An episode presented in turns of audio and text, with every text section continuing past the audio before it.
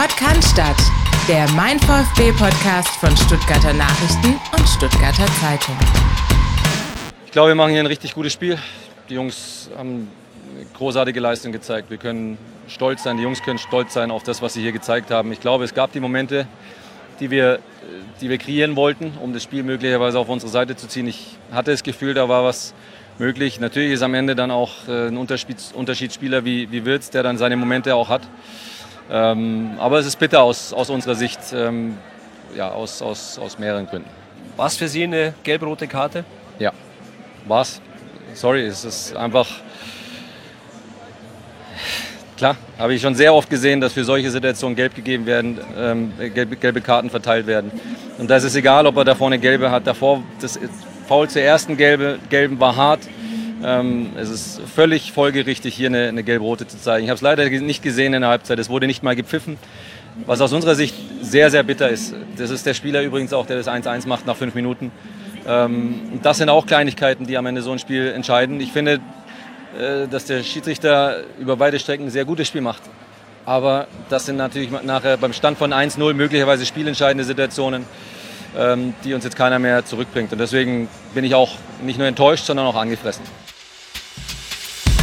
mit einem etwas längeren Einstieg in dieser Woche steigen wir ein in die 276. Podcast-Folge und generell ist in dieser Woche alles ein bisschen anders, denn entgegen unserer bisherigen Tradition werden wir äh, nicht chronologisch vorgehen, sondern aufgrund der Tatsache und weil wir alle noch heiß sind von diesem Pokalabend, zuerst mal direkt darüber sprechen. Äh, was wir gerade gehört haben zu Beginn, das war Sebastian Hoeneß im Interview mit dem Sky-Kollegen Michi Leopold. Und äh, wie man rausgehört hat, ähm, war das so eine Gefühlslage zwischen Stolz und Frust und alles war so ein bisschen dabei, gefühlstechnisch. Philipp Meisel, ich grüße dich. Christian Pavlic, Grüße, Retour und äh, selbst geänderte Reihenfolgen bei uns haben mehr Tradition als RB Leipzig, aber das nur am Rande.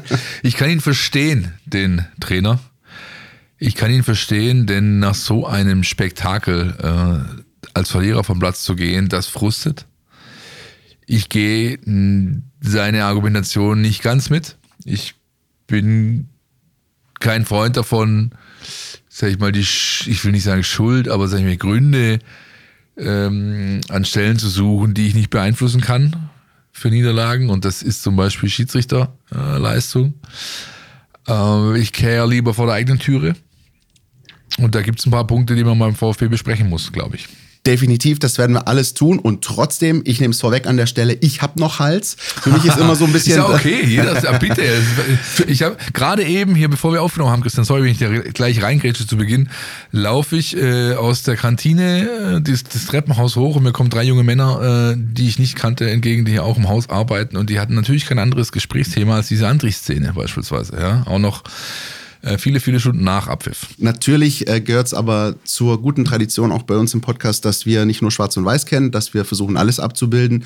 Ähm, die äh, Geschichte rund um Andrich wird jetzt natürlich gleich ein Thema sein, wenn wir auf dieses Pokalspiel zurückblicken, aber nicht nur, denn du hast dich auch ein bisschen noch äh, in die Zahlen reingewühlt und mal geschaut, dass es natürlich auch durchaus andere Gründe gab, warum denn Bayer Leverkusen am Ende dieses Abends als Sieger vom Platz gegangen ist.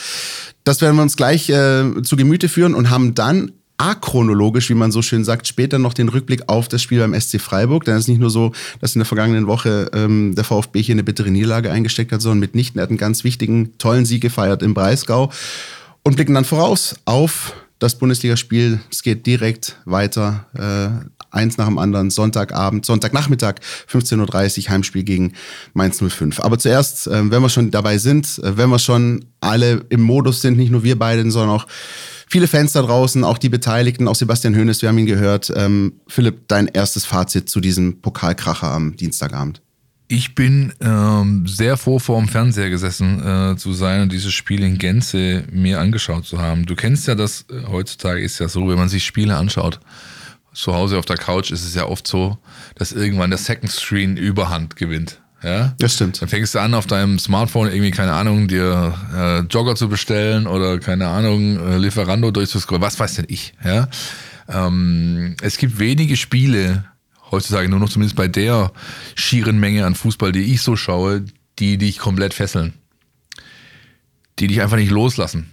Wo du gar keine Möglichkeit hast, äh, beim Inder um die Ecke nochmal kurz ein bisschen Butterchicken nachzuordern. Und das war so ein Spiel gestern Abend. Ich äh, war neidisch auf alle, die im Stadion waren, sein konnten, sein durften. Und ich war froh, einer dieser 5,78 Millionen Menschen zu sein, die dieses Spiel live äh, im Fernsehen verfolgt haben. Einfach weil sowas selten vorkommt. Ja. Wir reden immer, das wird heute auch nochmal eine Rolle spielen, so ein bisschen zumindest, über Attraktivität der Liga. Ja, und ähm, wenn ich mir halt zum Beispiel das Spielplanprogramm der internationalen Top 5 Ligen anschaue am letzten Wochenende, dann spielt da halt äh, Marseille gegen Lyon, da spielt da Inter gegen Juve, da spielt Manchester gegen Manchester und bei uns spielt halt Hoffenheim gegen Wolfsburg. So. Und, und also worauf ich hinaus will, viele der Spiele sind halt Einheitsbrei, Alltagsfußball, 0815. Und dieses Spiel, noch dazu mit dem Reiz K.O.-Spiel, hat für so viele Stunden sinnlos vorm Fernseher zugebrachten Stunden äh, Fußball gucken entschädigt, weil es einfach von Anpfiff bis Ende nur noch geil war. Auch wenn der VfB da als Verlierer vom Platz gegangen ist. Und was dazu kommt, der VfB und Leverkusen in dieser Saison sind sozusagen Wiederholungstäter. Denn wir hatten schon dieses Bundesliga-Spiel. Richtig. Wir hatten schon diesen Wahnsinn in der Bundesliga in Stuttgart beim 1-1 und ähm, da wäre es jetzt auch nicht außergewöhnlich gewesen, wenn dieses Spiel auch aufgrund seiner Bedeutung, K.O.-Runde, vielleicht ein bisschen anders gelaufen wäre, dass vielleicht beide mal ein bisschen abgewartet hätten, dass es auch diese Abtastphasen gegeben hätte, diese und die gab es aber einfach nicht. Und, und das ist das, äh, ich muss ganz ehrlich sagen, ähm, die Aussagen, die auch nach dem Spiel getroffen wurden von anderen Beteiligten, beispielsweise Dennis Undaff, der einen schönen Gruß in Richtung München geschickt hat und gesagt hat, hier haben die beiden besten Mannschaften der Liga gegeneinander gespielt. Auch ein Xavi Alonso, der nach dem Spiel gesagt hat, Stuttgart ist die beste Mannschaft, die in dieser Saison bisher hier in unserer Arena aufgetreten ist. Ähm, das sind, das sind Aussagen, die kann man nach solchen Spielen auch so treffen. Und ähm, mittlerweile muss ich sagen, ähm, Stuttgart-Leverkusen in dieser Saison ist ein Spiel, auf das sich ganz Fußball Deutschland freuen kann. Das ist ein bisschen äh, wie früher, wenn, wenn du gewusst hast, Federer und Nadal spielen beim Grand Slam gegeneinander. Da hast du gewusst, das wird immer geil. Und gerade scheint es wirklich auch bei Stuttgart-Leverkusen so zu sein. Dieses Spiel hat wirklich dir den Atem genommen. Es war hochklassig. Es gab natürlich Fehler auf beiden Seiten, weil ohne Fehler fallen auch selten Tore. Das ist auch ganz klar. Ähm, aber und das ist vielleicht, sage ich mal, bevor wir über die Details sprechen, wenn wir erstmal über das große Ganze reden in diesem Spiel, das ist, glaube ich, das Positivste, was man aus VfB-Sicht mitnehmen kann. Der VfB, ich habe mich gestern Abend mit, einem, mit einem Kumpel unterhalten und habe ihn gefragt, wärst du lieber als VfB sang- und klanglos 3-0 rausgeflogen? Sagt er, nee so ist schon genau richtig. Auch wenn es bitter ist, auch wenn das Tor in der 90. fällt. Du hast gezeigt, dass du mit Bayer Leverkusen, das momentan das Nonplusultra im deutschen Fußball ist, auf Augenhöhe mitspielen kannst, dass du die am Rand einer Niederlage sogar haben kannst und dass du nicht chancenlos bist. Ganz im Gegenteil. Und ich glaube, das ist die beste äh, Sache, die man aus VfB-Sicht mitnehmen kann. Es gibt Verbesserungspotenzial, klar, sonst hättest du das Spiel nicht verloren, aber du fährst dann nach Leverkusen, Flutlichtspiel, K.O.-Spiel und bringst sie richtig ins Grübeln. Und um das vielleicht vorwegzunehmen, wenn wir schon heute achronologisch unterwegs sind, ähm, die Phase, als der VfB 2-1 geführt hat, das ist der, der ich so ein bisschen am meisten hinterher traue, weil ich glaube, da hattest du die Leverkusen so richtig im Grübeln. Und wenn da nicht zu schnell dieses zweite fällt, hätte ich mal gern gesehen, wie es ausgeht. Kurzum, es war ein geiler Fußballabend und der VfB hat Leverkusen alles abverlangt. Und ich muss sagen, in der Form nochmal nach dem Bundesligaspiel hätte ich gar nicht so damit gerechnet. Dennis Undaff hat noch was gesagt, Christian. Ja. Er hat gesagt, bei so einem Spiel entscheiden Kleinigkeiten. Mhm. Und all diese Kleinigkeiten, die haben an dem Abend für Leverkusen eingezahlt und nicht für den VfB und damit hat er vollumfänglich recht. Ja.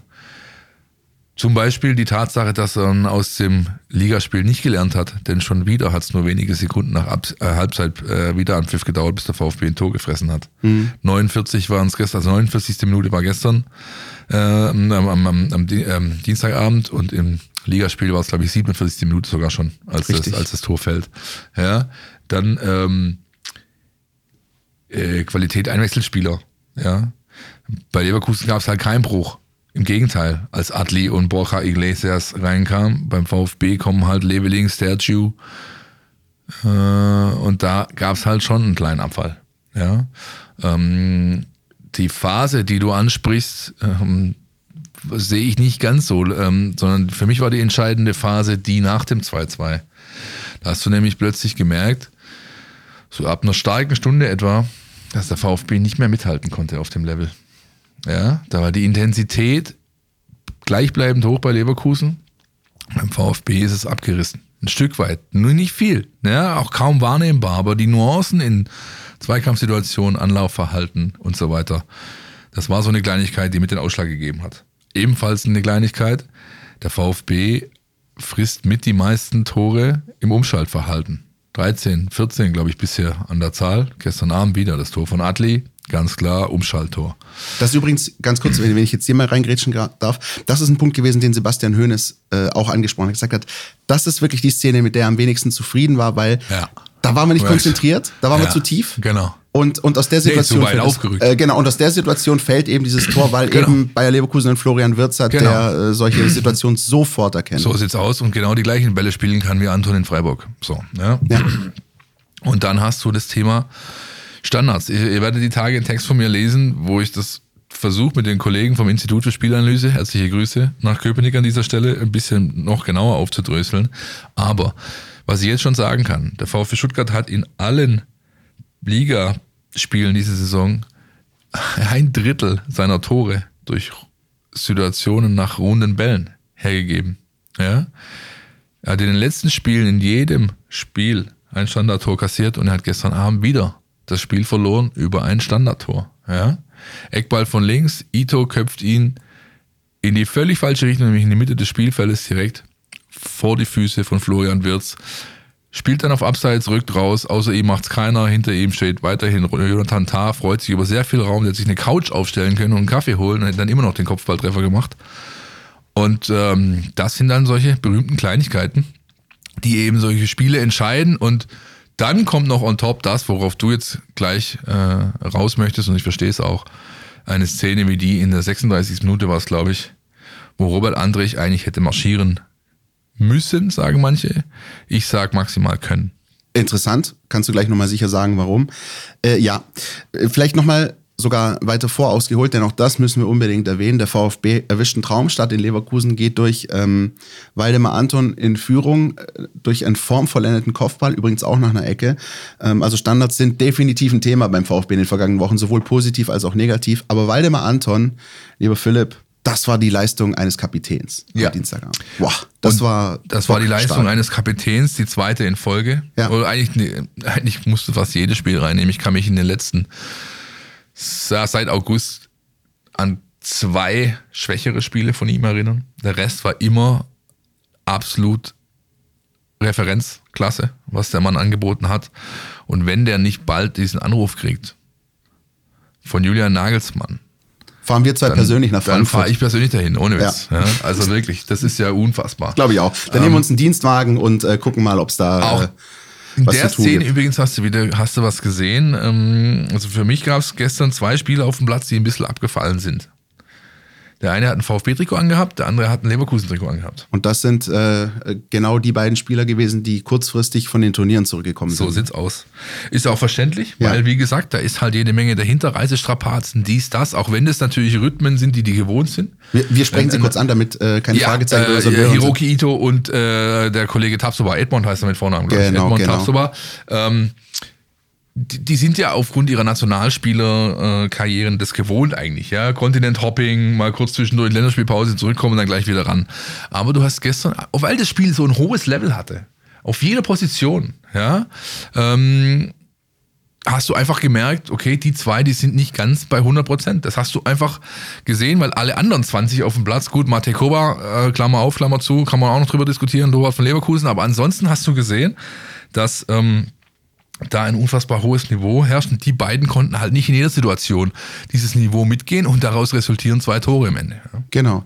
Also der VfB führte 1-0 durch äh, den Kapitän Waldemar Anton und ähm, dann gab es eben die Szene. Und ähm, finde ich interessant, bin wirklich schon gespannt, was du auch dazu zu sagen hast, ähm, um Robert Andrich, äh, wie ich glaube, Carlos hat ihn äh, genannt, das Raubein vom Rheinland, äh, fand ich äh, sehr schön, denn dass Robert Andrich äh, austeilen kann, das wissen wir alle, er hat doch schon mal im Leverkusen-Trikot eine glattrote gegen den VfB bekommen übrigens. Ja, und, und war auch schon bei Union bekannt für seine harte Gangart, dass er gut kicken kann, hat man beim 1-1 auch gesehen, aber zu diesem 1-1 darf es so in der Form halt in meinen Augen gar nicht kommen. Und jetzt muss ich ein bisschen ausholen an der Stelle. Ganz wichtig ist, ähm, dass ich all das, was ich jetzt sage, A, äh, nicht für justiziabel halte, also keine Sorge an äh, die Rechtsabteilung hier im Haus.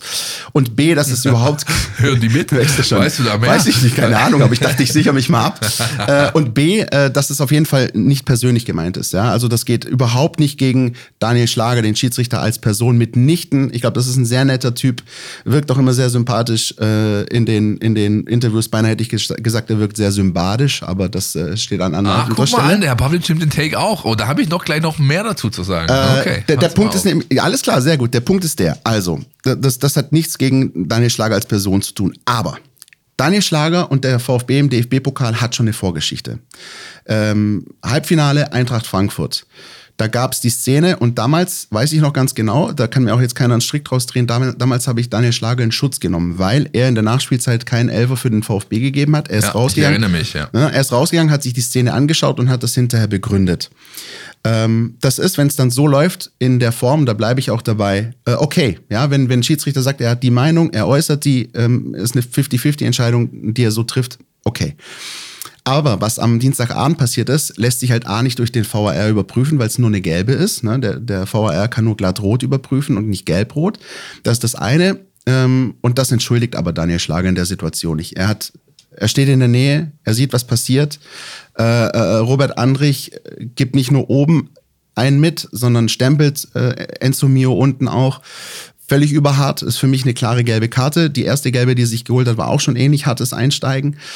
Und ähm, ja, die Tatsache, dass der VfB das Spiel verloren hat, hat auch andere Gründe. Die haben wir auch schon zum Teil angerissen. Und natürlich ist Leverkusen ähm, am Ende der knappe verdiente Sieger. Und trotzdem läuft dieses Spiel halt anders, wenn Bayer Leverkusen zu zehnt in die Kabine geht und zu zehnt die ganze zweite Hälfte bestreiten muss. Und da mache ich Daniel Schlager dann in der Situation wirklich schon einen Vorwurf. Ja, das muss ein Schiri in der Situation sehen.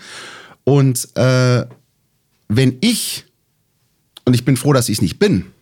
Aber wenn ich beim VfB was zu sagen hätte, dann würde ich dafür sorgen, dass Daniel Schlager kein VfB-Spiel mehr pfeift. Weil man muss da in der Situation auch mal was machen. Man muss da auch mal ähm, Revier markieren und sagen, hey, wir lassen viel mit uns machen, aber wir lassen nicht alles mit uns machen. Und die Bayern haben das früher fast schon gebetsmühlenartig gemacht. Ich erinnere mich auch, dass Markus äh, Merck dann äh, mal Schalke nicht mehr gepfiffen hat nach dieser Nummer 2001. Und die Tatsache, wie gesagt, nichts gegen Daniel Schlager persönlich. Aber ich glaube, dass es für die Zukunft besser wäre, wenn dieser nette, sympathische Schiedsrichter äh, kein VfB-Spiel mehr in Zukunft pfeift, weil das halt ein Geschmäckle hat aus. Wir haben es gesehen, wer hat das? Äh, Manuel Gräfe hat es getwittert gesagt, die Situation hinher, aber warum wird er überhaupt angesetzt? Nach der Vorgeschichte, äh, nach dem, was im letzten Halbfinale passiert ist. Ähm, das ist wie wenn beispielsweise Deutschland gegen Kroatien spielt und setzt einen Schiedsrichter aus Serbien an. Das macht man nicht. Das ist einfach, das ist kein Fingerspitzengefühl von Seiten des DFB. Das heißt, die eine Geschichte ist die Situation, die ich, wo ich, wofür ich Daniel Schlager wirklich kritisiere, das muss er sehen. Das andere ist aber die Ansetzung. Und das kreide ich dem DFB an. Das hätte in der Form nicht passieren dürfen. Und äh, das alles in der Gesamtkomposition macht es halt ärgerlich. Und dann kann ich Sebastian Hoeneß verstehen, wenn er nach dem Spiel angefressen ist. Und vielleicht hat der eine oder andere beim VfB das gedacht, was ich jetzt gerade gesagt habe. Bist du fertig? Ja. Gut. Also, ich versuch's, ich versuch's aufzudröseln. Bitte. Ähm, du hättest für meinen Geschmack gerne herausarbeiten dürfen, dass Herr Schlager ein sehr gutes Fußballspiel gegeben hat, geleitet hat. ja? Absolut, das hat der Sebastian hat auch in unserem Eingangsstatement gesagt. Schiri-Leistung angeboten. Dann, wenn wir dahin kommen wollen, dass dem berühmten Unparteiischen, und zwar nicht nur in der Bundesliga, sondern generell auf jedem Fußballplatz in dieser Republik, endlich wieder mehr Respekt gegen, entgegengebracht werden kann, dann sollten wir damit aufhören, Takes zu fahren, die Wohnorte, Herkunft oder sonst was für ansetzungsrelevant erachten. Das sind Menschen, die machen das aus voller Inbrunst mit Leidenschaft und dem Herrn Schlager ist sicherlich egal, ob der aus Südbaden kommt, wenn er den VfB pfeifen muss. Das glaube ich auch, ganz kurz. Und schon das, wenn, das, wenn das, jemand, wenn jemand wie Herr Gräfe seine Reichweite nutzt, um zu implizieren, dass das ein Punkt ist, den zu kritisieren gilt, dann halte ich das für äußerst fragwürdig, auch wenn ich es im Gro sehr gut finde, was Herr Gräfe so von sich gibt, denn er ist einer der wenigen, die gnadenlos Kritik äußern, wenn es etwas zu kritisieren gilt. Aber das kann man nicht machen, Christian. Ja, absolut. Und wie gesagt, das hat ja, äh, weißt du, worauf ich hinaus will, ist, ich glaube, du hast mich schon verstanden und ich verstehe deinen Punkt völlig. Wir würden darüber gar nicht diskutieren, wenn beispielsweise Daniel Schlager einfach für St. Pauli gegen Düsseldorf angesetzt wird. So, das heißt, du machst dir hier automatisch so ein Fass auf, was du eigentlich gar nein, nicht nötig hast. Nein, du machst das Fass auf. Gräfe macht das Fass auf. Das ist, darf keine Rolle spielen in der Bewertung solcher Situationen oder Ansetzungen oder sonst was. Es darf es einfach nicht. Dass aber darüber diskutiert wird, ist dann halt ganz normal. Natürlich. Ja. Auch das, ja. Kann man ja machen. Aber, aber kommen, wir, kommen wir zur Szene an, äh, an sich. Du hast gesagt, du siehst es ein bisschen anders. Also rein sportlich jetzt. rein sportlich, pass mal auf. Ich, ich meine, ich gebe zu, ich bin, ich bin ein Stück weit befangen. Ich, ich liebe solche Spieler wie Robert Andrich. Ich habe das schon oft genug hier zum Besten gegeben in diesen 275, 276 Folgen. Spieler, die, die dreckig sind, Spieler, die, die über, über, über, über Herz und über, über Mentalität kommen, die, dafür habe ich einfach einen, einen, einen, einen Sweet Spot. So. Aber der hat nichts. Er hat nur genommen, was ihm der Schiedsrichter gegeben hat. Ja, von der ersten Minute an war klar, jedem der 22 Spieler auf dem Platz und auch allen drumherum, die da äh, standen, saßen oder sonst was, was der Schlager für eine Linie pfeifen wird an diesem Abend. Und Andrich hat sich nur genommen, was er, was er, was er kriegen konnte. Ja, das hätte jeder andere auch gekonnt. Und ich erwarte von einer Mannschaft, die für sich selbst mittlerweile den Anspruch definiert hat, ja, kommen wir nachher noch dazu, Freiburg, Anton, wir wollen international spielen, dann muss ich mit sowas umzugehen wissen. Klar, rein regeltechnisch. Nüchtern runtergebrochen sind beide Situationen gelb. Man kann gelb-rot geben. Schlager hat da möglicherweise einen Fehler gemacht und hat äh, aber seinen einzigen Fehler gemacht in diesen 90 Minuten. Und das zu so einem großen Thema zu machen, weil dann hätte sich ja dies, das, das Spiel, das Fußball findet nicht, wird nicht im Konjunktiv gespielt. Oh, der kostet. Ja? Der kostet. Ja, genauso wie das Leben auch nicht im Konjunktiv spielt. Sondern Fakt ist, er blieb drauf und Fakt ist, er hat nur genommen, was der Schiedsrichter angeboten hat. Hätten alle anderen auch tun können. Und mir dann so zu kommen, wie von wegen, ja, aber das Spiel hätte sich, ja, das mag ja sein. Aber es ist hypothetisch drüber zu diskutieren. Und mir hätte es besser gefallen, hätte man sich ausschließlich auf die Punkte konzentriert, die man selbst beeinflussen kann. Ich bin so, wenn ich Fußball spiele, dann ist da ein Schiedsrichter meistens mit dabei, der ist sakrosankt. Ich diskutiere mit dem nicht. Wenn er so entscheidet, wie er entscheidet, hat er halt entschieden. Ich muss es akzeptieren. Ob es für oder gegen mich ist, ist vollkommen wurscht. Ich muss damit umgehen. Am besten ist es, ich thematisiere es für mich persönlich gar nicht. Ich mache es überhaupt nicht in irgendeiner Form zum Punkt. Ich lasse mich davon nicht beeindrucken. Ähm, ich beeinflusse das, was ich beeinflussen kann. Meine eigene Leistung. Ich kehre vor meiner eigenen Haustüre.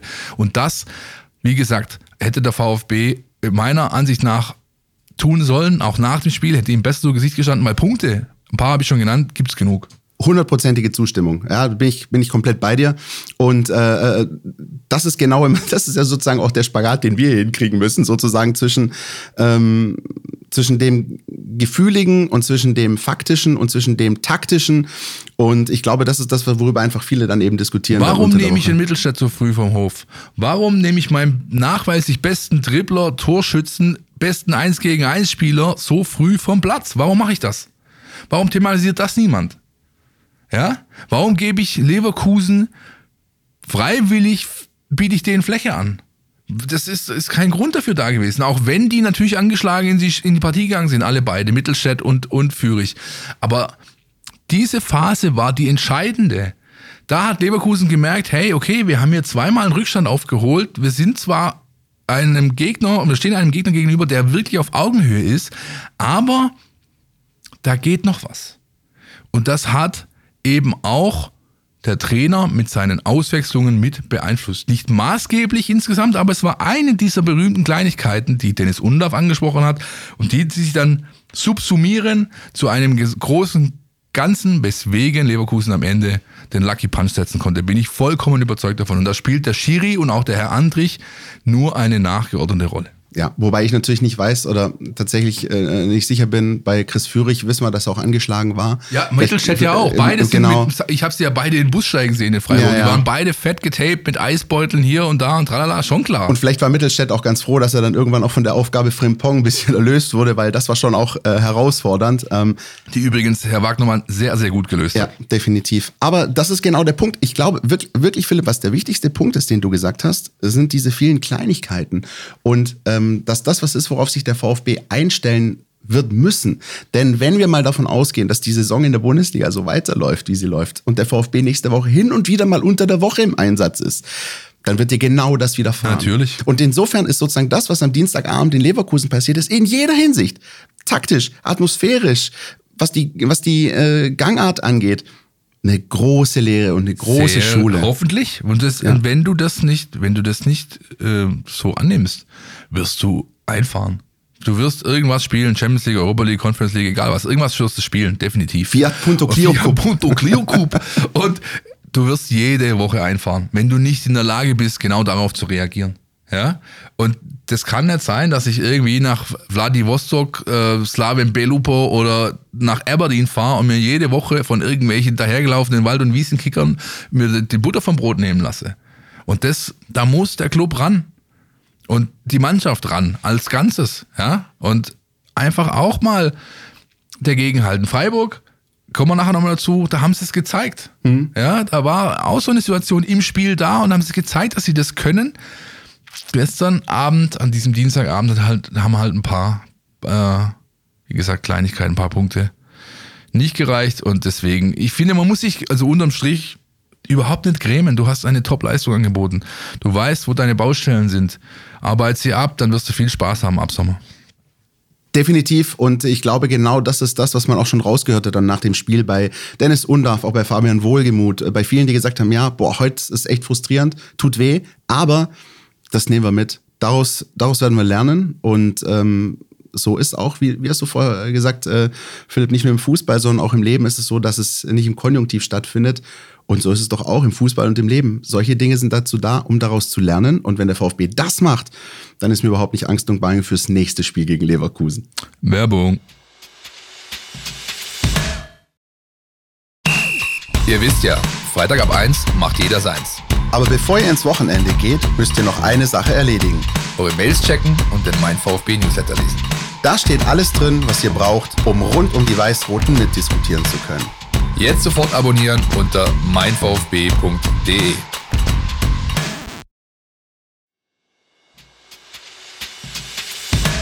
Ja, haben sehr gut angefangen, ähm, machen direkt das 1-0, direkt das 2-0 hinterher. Ähm, ja, kipp, ähm, haben wir die rote Karte für uns, sage ich mal. Ähm, ja, und dann hat man, glaube ich, ein bisschen gemerkt, ist man mit einem in Überzahl. Ähm, die Freiburger haben nicht mehr so viel Druck gemacht, wir haben ein bisschen weniger gemacht.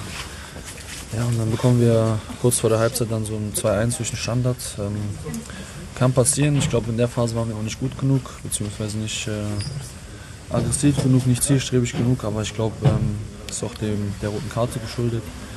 In der Halbzeit kommen wir raus, nehmen uns natürlich viel vor. Ähm, die Freiburger wahrscheinlich auch, ähm, kommen auch gut raus, aber ich glaube, am Ende ja, machen wir trotzdem ein gutes Spiel, machen viele Sachen richtig. Äh, hätten das Einzige, was wir in der ersten Halbzeit vielleicht nicht gut gemacht haben, die Chancenverwertung.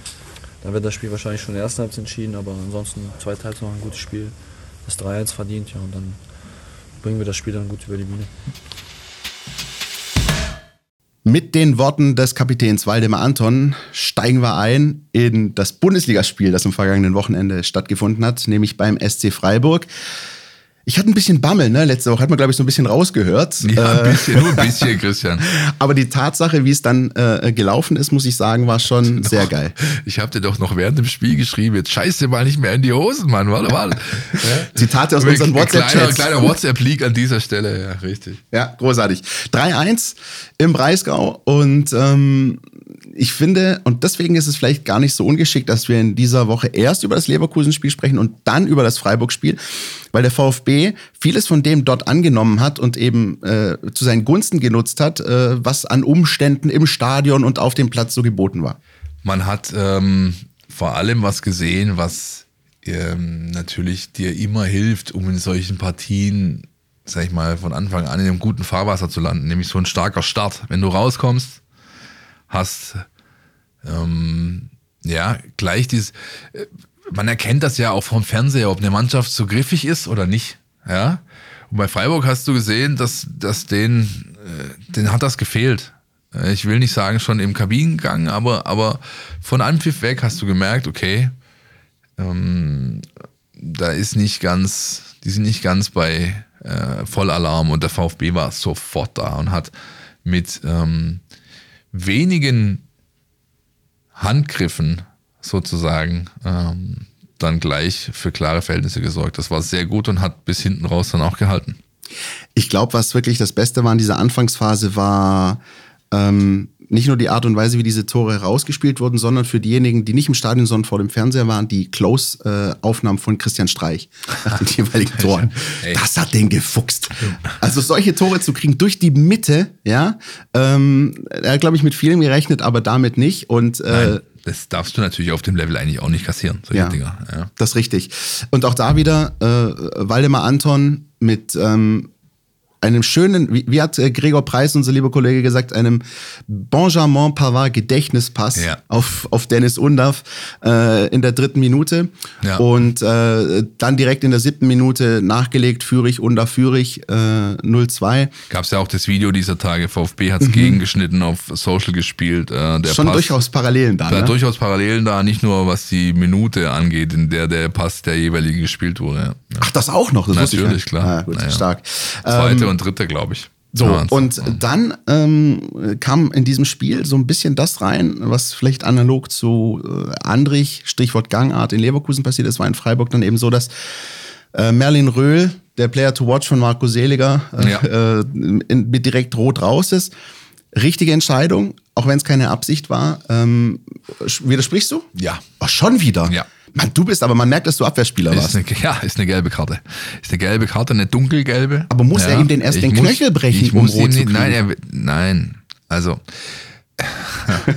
wo fange ich an? Bitte. Also erstmal, man kann da rot geben. Vollkommen unstrittig. Ja, der ist mit offener Sohle äh, seitlich auf, ähm, auf dem Schienbein oberhalb des Knöchels, trifft ihn da. Aber ähm, es ist halt überhaupt keine Absicht. Er äh, verschätzt sich, geht hinterher, äh, kommt dann in so eine Art Rutschen. Ja, es ist kein komplettes Ausrutschen, deswegen ist er auch nicht von jeglicher Schuld frei zu sprechen. Aber es ist, finde ich, also mit einer Ermahnung wär, und einer gelben wäre, wäre glaube ich, äh, wäre, glaube ich, auch meines Erachtens okay gewesen.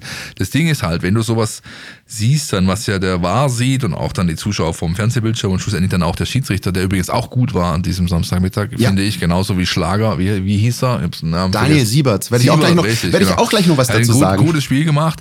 Ähm, wenn du das dann halt siehst in diesen super Slow-Mos, dann sieht das immer übelst aus. Das ist- Trefferbild. Genau, wenn du halt aber, sag ich mal, es in Realgeschwindigkeit siehst und noch dazu vielleicht ähm, selbst mal in so einer Situation warst, ob das jetzt der äh, Aggressor war oder der andere Seite, und dann siehst du halt auch, es ist nicht Absicht von dem jungen Mann. Ähm, Mittelstädt hat den, den Fuß, der getroffen wird, war nicht sein Standfuß. Das heißt, er konnte ihn mit dem Schwung schön wegziehen. Äh, auch der Röhl äh, streckt nicht sein Knie voll durch. Daran siehst du, dass es keine Absicht ist, ja. Weil er, und ja, ähm, ich verstehe jeden, der da rot fordert und auch verstehe auch den Schiedsrichter, der nach Wahreingriff rot gibt.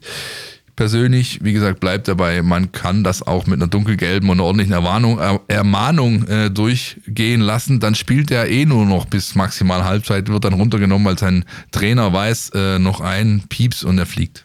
Der Merlin ist ein guter Junge. Ja, übrigens, also Freiburg si- sitzt du ja extrem nah an den Trainerbänken und äh, je nach Spielsituation hörst und siehst du alles. Und der gute Mann, äh, äh, Christian Streich, ich mag den ja wirklich, weil alles, was au- außerhalb des Fußballkontextes von dem kommt, ist super. Aber während eines Fußballspiels, also, und ich sitz, du sitzt da so nah, du sitzt, du siehst den Wahnsinn in seinen Augen. Man möchte Ja. den Exorzisten Das rufen. ist wahn, es ist irre. Ja, der hat 90 Minuten lang nichts anderes zu tun, außer mit dem vierten Offiziellen oder mit der anderen Trainerbank zu beefen. Sonst macht er nichts anderes. Und das ist auch, also wenn ich, wenn ich sein Spieler wäre, würde ich irgendwann mal vielleicht in einer ruhigen Minute, nicht während eines Spiels natürlich, zu ihm gehen und sagen, hör mal zu, Trainer, ich hätte gern Support, ich hätte gern Unterstützung, ich hätte gern Anleitung, ich hätte gern irgendwas, was du mir gibst während dieser 90 Minuten Ingame-Coaching. Mach, mach doch mal bitte irgendwas, was mir hilft. Aber macht er nicht. Ich merke, ich merke, macht der er hat einfach es dir angetan. So, echt, echt. Aber ich wollte tatsächlich auch noch mal ein Wort sagen zu Daniel Siebert, weil ähm, genauso wie ich im, im ersten Part äh, Daniel Schlager früher schon mal verteidigt habe und heute kritisiere, genauso muss ich zu Daniel Siebert sagen, den habe ich oft genug kritisiert früher. Äh, auch be- beispielsweise dieses WM-Spiel gegen Uruguay und Stichwort ne, Verhalten auf dem Platz und so weiter. Ich finde, Daniel Siebert hat sich da mega entwickelt. Ähm, äh, ist mir schon auch seit Monaten aufgefallen. Er hat auch schon das eine oder andere VfB-Spiel gepfiffen in dieser Saison.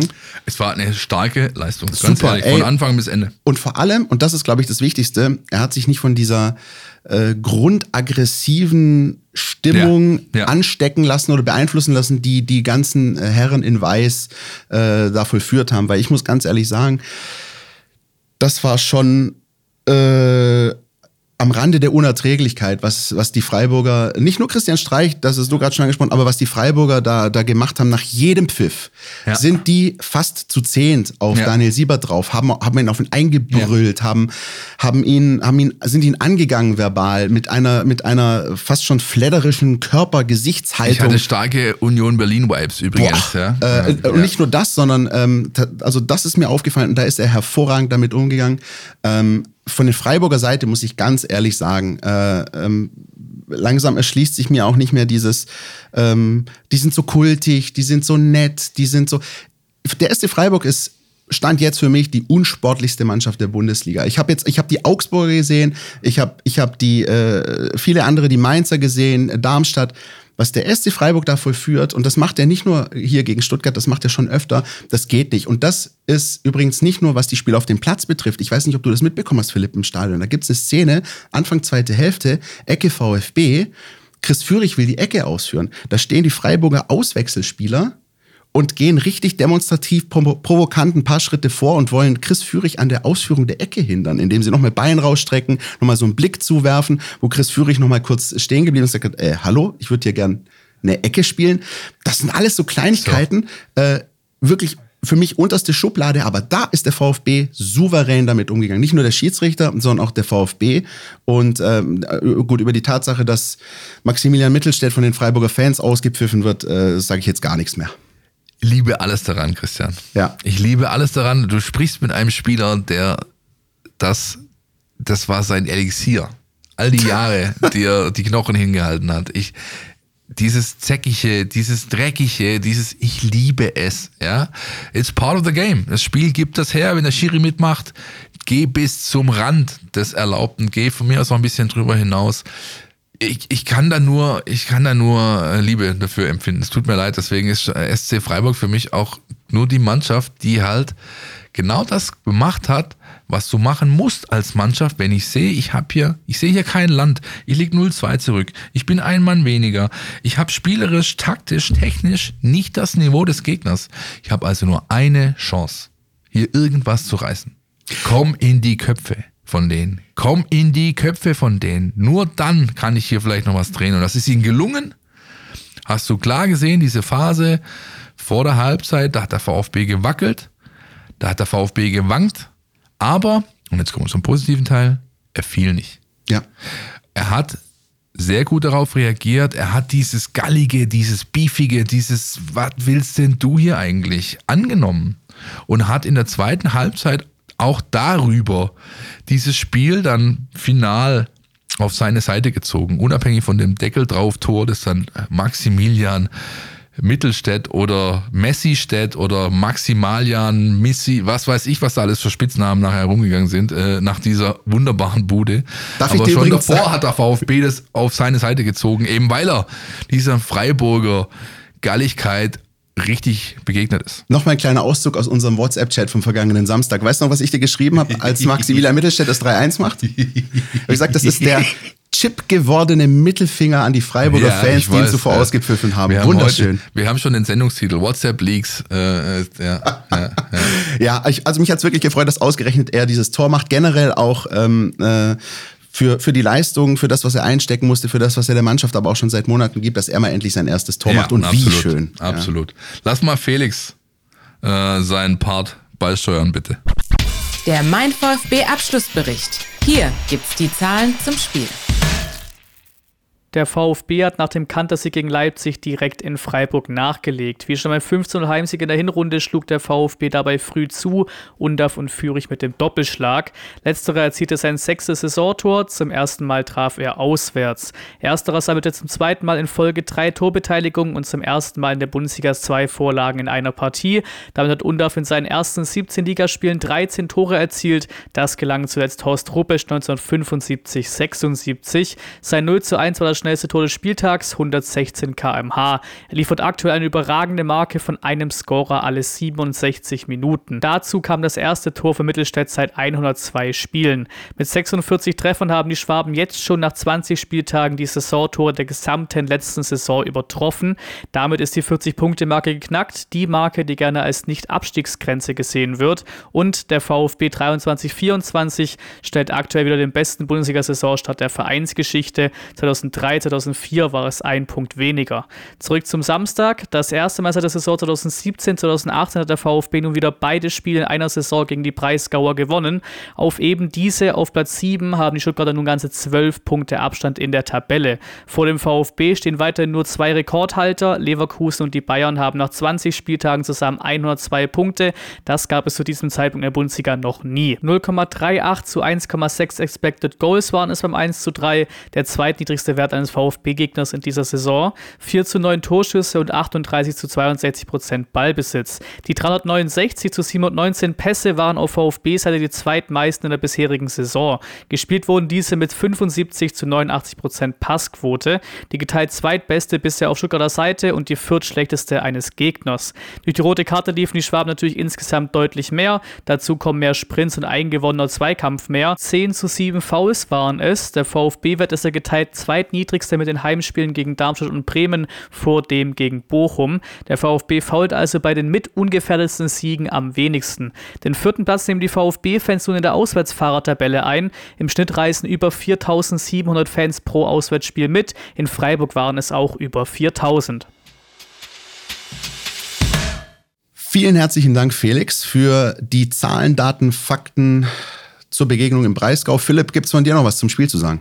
Nein, ich meine, ich hoffe einfach, dass, dass, dass der VfB, auch wenn er in Leverkusen, ähm, sag ich mal, das, das, das kürzere Ende des Stöckchens gezogen hat diesbezüglich, aber dass er sich genau das beibehält, ja, dieses, dieses, ähm, du gewinnst keine Spiele nur mit äh, Hackespitze 1, 2, 3, zahle ich nochmal 5 Euro dafür. Wenn du, wenn du nicht in der Lage bist, auf solche Situationen entsprechend Antwort zu haben, am besten in derselben Sprache, also auf dieses gallige, ruppige, ähm, äh, was willst du denn ähm, Gehabe, dann wirst du auch in der nächsten Saison, wenn es dann gegen Gegner geht, die eben so spielen. Ja. Der FC Porto äh, ist mal vor ein paar Jahren, hat er einen europäischen Titel genauso geholt. Ja. Mit Mourinho. Ja, mit, unter Mourinho, genau richtig. Die haben Fußball gespielt, da ist sie eigentlich schlecht geworden. Aber die hatten halt dieses Mentalitätsding, die haben jeden Gegner aufgefressen. Und, und ähm, das brauchst du, wenn auch nicht so ausgeprägt natürlich wie der FC Porto und Mourinho, aber du brauchst auf jeden Fall auch das. Es wird nicht nur mit der feinen Klinge gehen.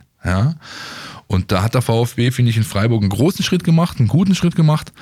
Hat gegen Leverkusen versucht, Ähnliches auch wieder zu zeigen, hat es nicht ganz gepackt, aber für die Zukunft sollte man sich das als, als wichtiges Learning einfach mitnehmen dann kann man äh, da getrost dem entgegenblicken, diesen Aufgaben, die da kommen ab Sommer.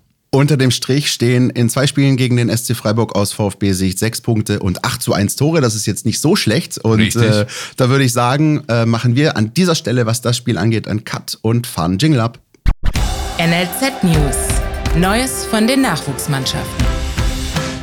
So, unsere NLZ News. Der VfB 2, die U21, hat ein Testspiel bestritten am PSV, wo es äh, leckere Wurst und Bier äh, zu äh, genießen gibt. Und offenbar gab es auch guten Fußball zu genießen, denn 2-1 gegen den FV 08 Bissingen im äh, ersten Test für die Mannschaft von Daniel Fiedler. Philipp, hast du es gesehen? Weißt du was? Nein. Nee, du warst gar nicht da, ne? Du ich warst hab, ja, ich, ja, genau. Ich war in Freiburg. Ich habe mir tatsächlich nachher ein bisschen ähm, Background-Info eingeholt, habe natürlich die äh, nackten Zahlen nachgelesen. Freue mich ganz besonders, dass zwei Spieler die Tore gemacht haben, die jetzt in der Vorrunde nicht die ganz großen Rollen gespielt haben unter Markus Fiedler. Ich habe Daniel Fiedler gerade gesagt, gell? Äh, ich habe dir ehrlich gesagt nicht zugehört. Natürlich.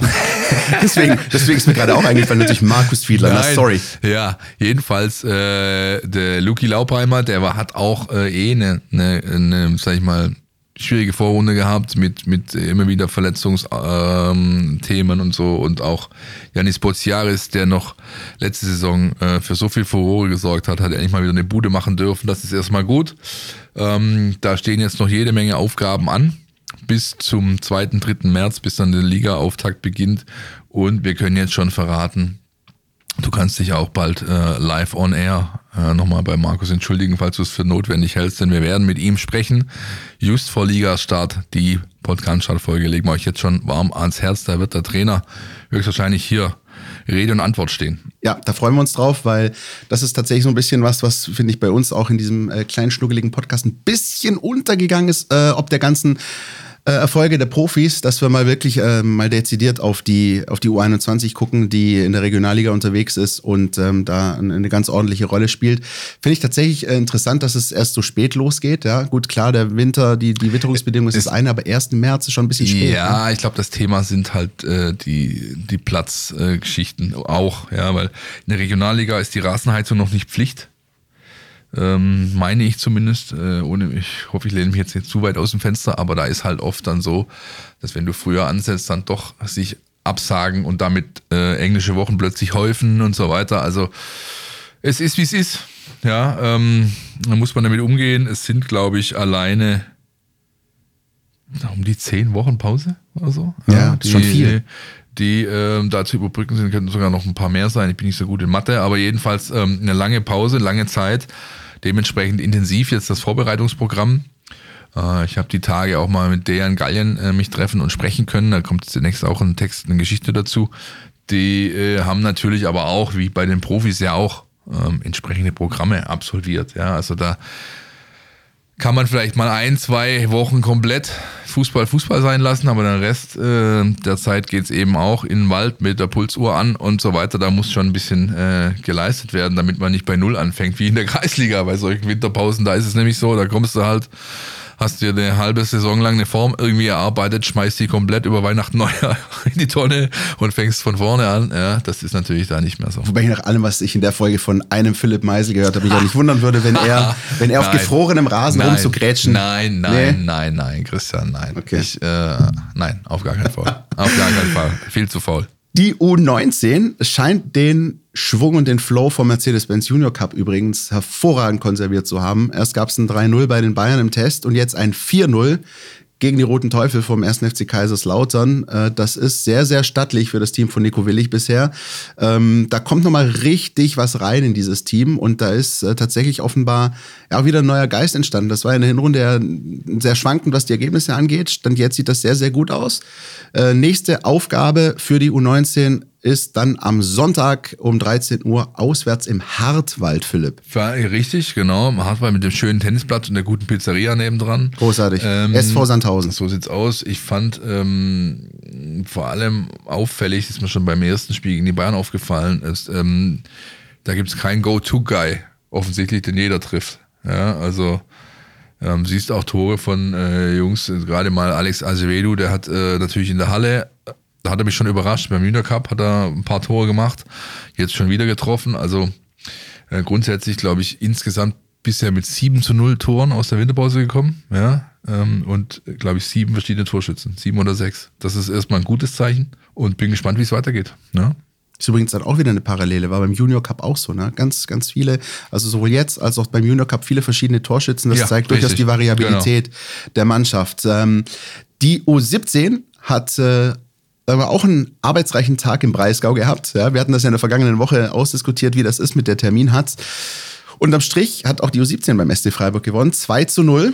Und äh, insoweit war das ein ziemlich erfolgreiches Wochenende des VfB äh, da unten.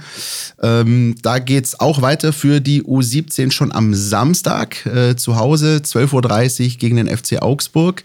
Und äh, was die U17 betrifft, äh, beim VfB gibt's auch noch ein paar Personalien, die in dieser Woche bekannt geworden Also erstens mal war der Trainer noch weiterhin auf dem Platz.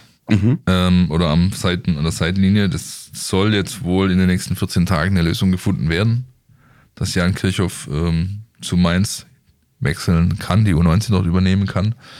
Und es sieht wohl nach einer externen Lösung aus. Ja, also es soll wohl jemand von außen kommen, der dann jetzt die U17 trainiert beim VfB.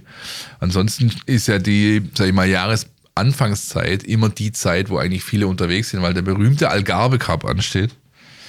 Ähm, Das ist auch so ein Ding, der Algarve Cup. Ja, ne? ja. Da reiht sich ein in den äh, Schauinslandreisen-Pokal und den Uhren Cup. Ja, nee, aber auf U17 DFB-Ebene ist das immer so ein das Turnier, wo sie eigentlich Jahr für Jahr dabei sind und dementsprechend relativ viele Abstellungen haben. Dieses Jahr ist es, glaube ich, nur Hellstern, der Keeper. Richtig? Aber ähm, das ähm, ja, wird da auch so ein bisschen die Nachrichtenlage beherrschen, die letzten, die nächsten Tage. Wir werden drauf gucken, schauen, wie er sich schlägt, denn er ist gut.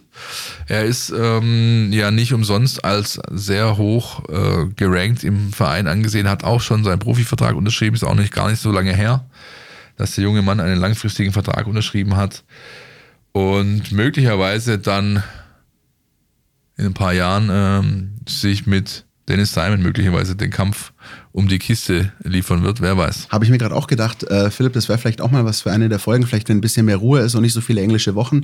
Äh, beim VfB scheint es, was die Torhüterschule angeht, äh, durchaus bergauf zu gehen, oder täusche ich mich? Aber da, wenn, Ja, nee?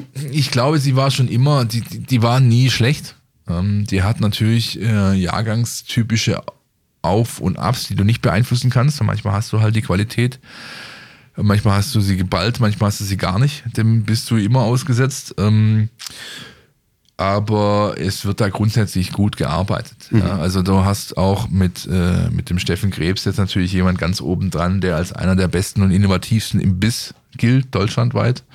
Vielleicht sogar über die Landesgrenzen hinaus. Und das zieht sich natürlich durchaus bis in den Nachwuchsleistungszentrumsbereich, weil auch dort arbeiten natürlich Torwarttrainer, die ein bisschen was auf dem Kasten haben und Erfahrung äh, oder erfahren sind. Und ähm, da braucht man sich keine Sorgen machen, glaube ich. Da wird immer wieder mal ein, ein Rohdiamant aufscheinen. Dann mal gucken, wie weit es geht für den jeweiligen. Mal gucken übrigens, wie weit es geht, auch für Matthäus Sigas, der äh, griechische Junior-Nationalspieler, der seinen Vertrag beim VfB verlängert hat, auch frisch bekannt geworden unter der Woche. So sieht's aus und auch da ähm, bin ich dran. Vielleicht kommt da die nächsten Tage und Wochen mal was. Ist natürlich eine interessante Geschichte.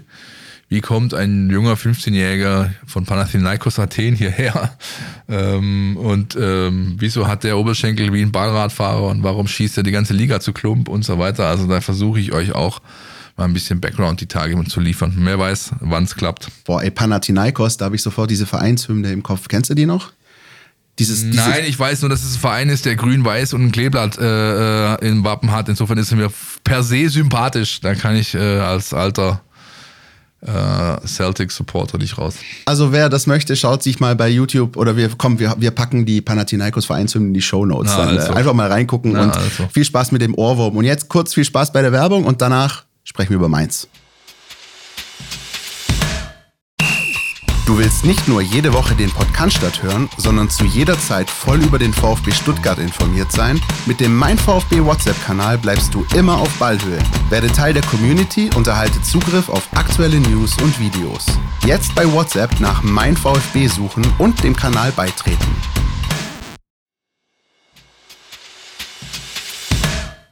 Sind wir nicht alle ein bisschen Kongo, Christian? Mhm, definitiv. An diesem Abend, leider zu Redaktionsschluss nicht beendet, wird die DR Kongo gegen den Gastgeber antreten, gegen die Elfmeilenküste, gegen die Mannschaft, die wohl den wildesten Ritt in diesem Turnier bisher hingelegt hat. Nämlich stark starten, dann komplett abschiffen, den Trainer rausschmeißen, während das Turnier läuft und während man sich fürs Weiterkommen qualifiziert hat, dann mit einem äh, Ersatzmann vom Ersatzmann eine Runde, zwei Runden sogar schon weiterzukommen, äh, 120. plus 1 das Siegtor zu schießen durch einen 20-Jährigen, der dann beim ekstatischen Jubel sein Trikot auszieht, leider schon gelb gesehen hat und deswegen jetzt im Halbfinale gegen den Kongo fehlen wird. Die Elfenbeinküste, meine Damen und Herren, darf ich vorstellen, das absolute Highlight bisher des Turniers, Es muss ich ist sagen. Weltklasse. Ja. Ja. Äh, äh, generell, ähm, wir hatten ja das Viertelfinale, das VfB-interne, wenn man so möchte, Viertelfinale. Ja. Kongo gegen Guinea, da hat sich äh, Kongo am Ende verdient 3-1 durchgesetzt. Silas, Sehr, sehr stark gespielt. sehr stark. Silas Silas äh, tatsächlich fast so ein bisschen wie schon oft in VfB-Manier reingekommen und eine wichtige Szene gehabt. Äh, ja. Solo äh, quer durch die gegnerische Hälfte und dann den Elfer rausgeholt. Das war nicht schlecht und äh, generell gefällt mir, gefällt mir der Kongo. Die spielen gut. Allerdings weiß ich, wie gesagt, nicht, wie, wie weit dieser Zauber der Elfenbeinküste. Das ist ja völlig verrückt. Das also ist das, einfach nur stark. Ja, ja das, also ist, das, ist, das ist so eine Mannschaft, auf die du keinen Pfifferling mehr gesetzt hättest eigentlich und die genau daraus Stärke zieht. Das sind wir wieder bei dem Thema der letzten 45 Minuten. Ja, lass dir doch nicht von anderen sagen, was du hier äh, Also bitte, ja, das finde ich gut. Finde ich gut und mal gucken, wie weit es geht. Sie haben natürlich das ganze Land hinter sich, ähm, kann jetzt ähm, beflügeln, kann aber auch Bürde sein. Ähm, der Kongo hat einen Kader, der weit kommen kann und ich als äh, Vertreter der Sektion Sportwetten habe natürlich meine Euro 50 auf die Sechserquote für den Cupsieg schon längst gesetzt. Das heißt, Christian, wenn der Kongo diesen Titel holt, äh, wirst du den Podcast zukünftig alleine machen müssen. Alles klar, es ist eine Drohung. Ähm, wichtig vielleicht aus VfB-Sicht äh, nochmal einzuordnen, es ist jetzt wirklich auch völlig erlaubt und gut, äh, Silas und dem Kongo alles erdenklich Gute zu wünschen, weil der bleibt jetzt sowieso bis Turnierende dort. Ja, das heißt, es gibt nicht nur das Finale, es gibt auch ein Spiel um Platz drei. Das heißt tatsächlich, äh, kann man ihm jetzt alle Daumen drücken, dieses Ding vielleicht auch zu holen, weil ob äh, der Kongo jetzt ins Finale kommt, zweiter wird, dritter wird, vierter, äh, komm, wenn er jetzt schon soweit ist, schnappt dir das Ding, Silas. Und äh, der Finalgegner oder der Gegner im Spiel um Platz drei wird dann ermittelt im zweiten Duell. Das steht auch noch an heute Mittwoch. Da ist der vielleicht größte Favorit noch im Turnier Nigeria. Richtig. Die treffen auf Südafrika, die äh, eine herausragende Torhüterleistung äh, im, im Elfmeterschießen hatten gegen. Auch die Kapverden. Auch das, ähm, wobei ich sagen, äh, das sagen muss, also ähm, drei von den Elfern halte ich dir mit, keine Ahnung, bei irgendeinem Elferturnier mit anderthalb Promille im Kopf wahrscheinlich auch noch. Die waren nicht gut geschossen. Da hat äh, gab es so, gab's so einen richtigen Meltdown. Ja, du hast gemerkt, äh, den Kapverden, den, den, den, den. Die haben die Nerven verloren. Die haben die Nerven verloren. Den hat man den, den Boden an den Füßen weggezogen. Die haben das nicht gepackt und äh, dementsprechend konnte sich der südafrikanische Torhüter zum Nationalhelden hechten und das war auch okay so. Ja, den vierten hält er super, den muss man nicht halten. Ähm, dass aber einen Elfmeter äh, äh, schießen einer vier Stück hält, habe ich so auch noch nie gesehen, glaube ich. Also ich gucke schon eine Weile Fußball, aber das ist mir nicht mehr geläufig. Falls es jemals sowas schon gegeben haben sollte. Ähm, ja, äh, Südafrika auch eine Mannschaft, wo du sagst, ey, also die waren vor dem Turnier, äh, war man da unsicher, ob die überhaupt weiterkommen. Jetzt haben sie sich zu einem Halbfinalisten gemausert, spielen mit einer Mannschaft und da sieht man halt mal wieder Vorteile zu vielen hoch ähm, gerankten Teams, die halt viele Europäer oder beziehungsweise Spieler, die in Europa spielen, drin haben.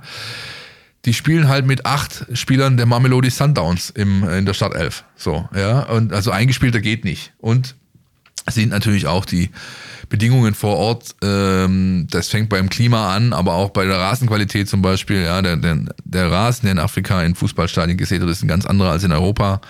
Ähm, da, ja, das sind die einfach gewohnt und diese, diese Eingespieltheit ist ihr großer Trumpf. Die kriegst du nicht so schnell aus der, ähm, aus der Spur irgendwie gebracht und ja, bin gespannt, ob sie den Nigerianern mit dem Topstar vorne drin, Victor Osimhen, auch ein Bein stellen können man darf gespannt sein, wie man so schön sagt. Für alle, die es interessiert, Afrika Cup, Spiel um Platz 3, Samstag 21 Uhr, Finale Sonntag 21 Uhr. Beides zu sehen bei Sport Digital und damit auch zu sehen bei The Zone. Also für alle, die ein The Zone-Abo haben, schaltet da gerne mal rein. Was es auch dort zu sehen gibt, ist das Finale des Asien Cups.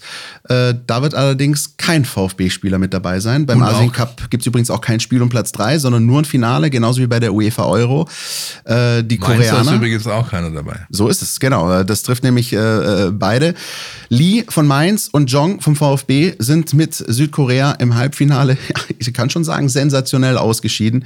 Gegen Jordanien, die zum ersten Mal in ihrer Geschichte da das Finale erreicht haben, als Gruppendritter weitergekommen, die Jordanier, in die K.O.-Runde und äh, dann mal schön einen Gegner nach dem anderen weggeräumt.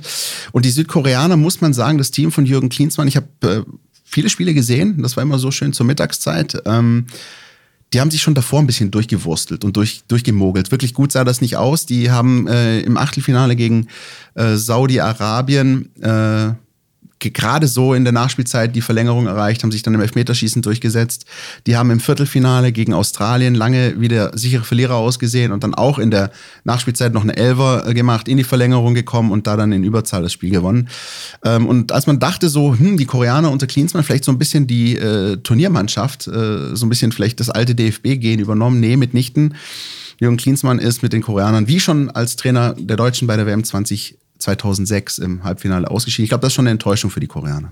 Ja, die sind auch ziemlich sauer auf den Herrn ähm, aus Huntington Beach, weil er gelächelt hat im Stunde, in der Stunde der Niederlage. Und in Korea läuft seitdem ein veritabler Shitstorm, wie es eigentlich sein kann, dass der Nationaltrainer es offensichtlich witzig findet, wenn man hier im Halbfinale äh, ausscheidet. Aber gut, das sind dann ähm, ja, Themen, mit denen ich mich nicht mehr ausführlich beschäftigen möchte, eigentlich an diesem Tag. Lass uns lieber auf ein anderes Thema gucken, was auch zurückkehrt wie diese beiden Spieler, nämlich sind die Proteste der Fans an diesem Wochenende. Man wird wieder davon ausgehen können, auch wenn bisher nichts angekündigt ist, dass es zu Formen des Protests gegen die Pläne der DFL, ähm, Medializenzen äh, zu vergeben, dass es da zu Protesten kommen wird. Das ist einfach, glaube ich, nach Freiburg äh, wo alles dabei war, von äh, Schokotalern über Flummis. In, äh, in Berlin flogen Tennisbälle. Also da wird schon äh, auch wieder irgendwas passieren. Ja, das ist auch in Freiburg ja passiert beim äh, Spiel des VfB oder bei vielen ja. anderen Spielen ja. äh, am vergangenen Wochenende. Das wird auch so weitergehen. Und ähm, da kommt äh, so ein Stück weit Bewegung in die Sache oder übertreibe ich da? Weiß ich noch nicht. Also es ist halt so, ähm, ist kurz vor der Sendung auch erst oder Aufnahmebeginn reingekommen, deswegen konnte man nicht größer darauf reagieren. Der VfB-Präsident Klaus Vogt hat einen Vorschlag gemacht, nämlich ähm, transparente Neuwahlen. Es ist ja so, dass es einen DFL-Entscheid gab letzten Sommer, wo der VfB auch noch dagegen gestimmt hat und dann wurde diese, diese Pläne wurden äh, negativ beschieden. Dann gab es eine Neuplanphase. Ähm, da wurden viele Dinge aus Sicht des VfB jetzt ähm, in Positives geändert, ja, was äh, Gelderverteilung, Säulenmodell, was weiß ich alles angeht. Und dann wurde wieder abgestimmt. Und dann hat der VfB für Ja gestimmt und insgesamt haben 24 der 36 Clubs für Ja gestimmt. Also genau diese Mehrheit, die man gebraucht hat. Ja. Aber es war eine geheime Abstimmung und es ähm, seitdem gibt es eben laute und vielleicht sogar berechtigte Zweifel, weil möglicherweise Vertreter der Clubs gegen ihre Mitgliederentscheide gestimmt haben, in dem Fall Martin Kind, der wohl nicht dem Auftrag der Hannoveraner oder des Clubs nachkam, für Nein zu stimmen, sondern wohl doch für Ja gestimmt hat. Und dann wäre es eben diese eine Stimme, die das Votum insgesamt äh, kippt. Und Vogt macht jetzt den Vorschlag, und damit hat er recht, wir können noch nicht, ähm, sag ich mal, äh, äh Mitgliedermeinungen einfach äh, komplett links liegen lassen. Grundsätzlich spricht du da einen richtigen Punkt an, denn das ist ja das, was die DFL eh als großes Asset hat, weswegen du eigentlich gar nicht, in meiner Ansicht nach, eigentlich gar kein neues Geld brauchst. Wenn du deinen Job richtig machst, dein Produkt, das du hast, gut vermarktest, brauchst du keine neuen Gelder. Und das ist nun mal äh, auch nicht nur das, was auf dem Platz stattfindet, sondern das, was auf den Tribünen stattfindet. Das hat Deutschland wie keine andere Liga, diese Atmosphäre. Und, ähm, Außer spielt Wolfsburg gegen Hoffenheim am ja, Sonntag. Ja, natürlich. Ja, klar, es gibt Ausnahmen. Und ähm, was Vogt jetzt vorschlägt, ist eine transparente Neuabstimmung. Ja. Und äh, je nachdem, wie sich der Wind dreht, könnte es halt schon gut sein, dass dieses ganze Thema kippt. Ja. Noch ist es ja so, es ist ja nichts passiert, es wurde noch nichts veräußert, ähm, es wurde noch nichts äh, vertraglich abgeschlossen. Aber wenn es so sein sollte, wie beispielsweise das Kommando Cannstatt impliziert mit ihrem aktuellen Beitrag, dass wirklich nur noch ähm, zwei Investoren, potenzielle Investoren als Verhandlungspartner übrig sind, die einen sehr, sehr schwierigen Leumund haben. Stichwort Saudi-Arabien, Stichwort äh, Sportswashing. Und dann findet jetzt vielleicht eine transparente Neuauflage dieser Wahl statt. Dann könnte es schon sein, dass nicht mehr alle Ja-Stimmen so abgegeben oder nicht mehr alle Stimmen so abgegeben äh, werden, wie sie einst abgegeben wurden. Und damit wäre der Auftrag an die DFL, sich einen Partner zu suchen für diese Thematik, nämlich nicht mehr existent und das Thema vom Tisch und damit auch die Proteste. Das ist jetzt mal die Kurzversion. Ja. Ähm, long story short, wir werden auch an diesem Samstag in Stuttgart bei dem Spiel, äh, Sonntag äh, bei, dem, bei dem Spiel wieder Formen des Protestes erleben. Ich bin gespannt, ob der VfB-Präsident ähm, genug Gehör findet.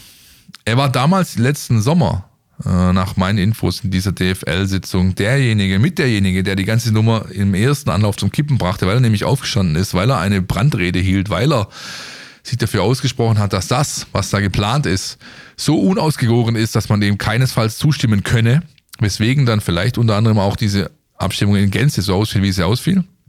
Und jetzt ist er wieder derjenige, der einen Anstoß gibt mit dem Versuch, das Thema vielleicht nochmal von vorne aufzurollen, um äh, eben Veränderungen, Verbesserungen, äh, Mitsprache für Fans, was auch immer, äh, ja, ähm, äh, ähm, hinzubekommen. Denn damit schließt er auch in seinem Statement, so wie es ja gerade ist, kann es nicht bleiben. Das will ja keiner. Glaube ich auch nicht die Fans. Werden wir für euch weiter natürlich beobachten und sicher gibt es da auch bei uns einiges dazu zu lesen zu dem Thema. Das wird noch einige Wochen sicher andauern.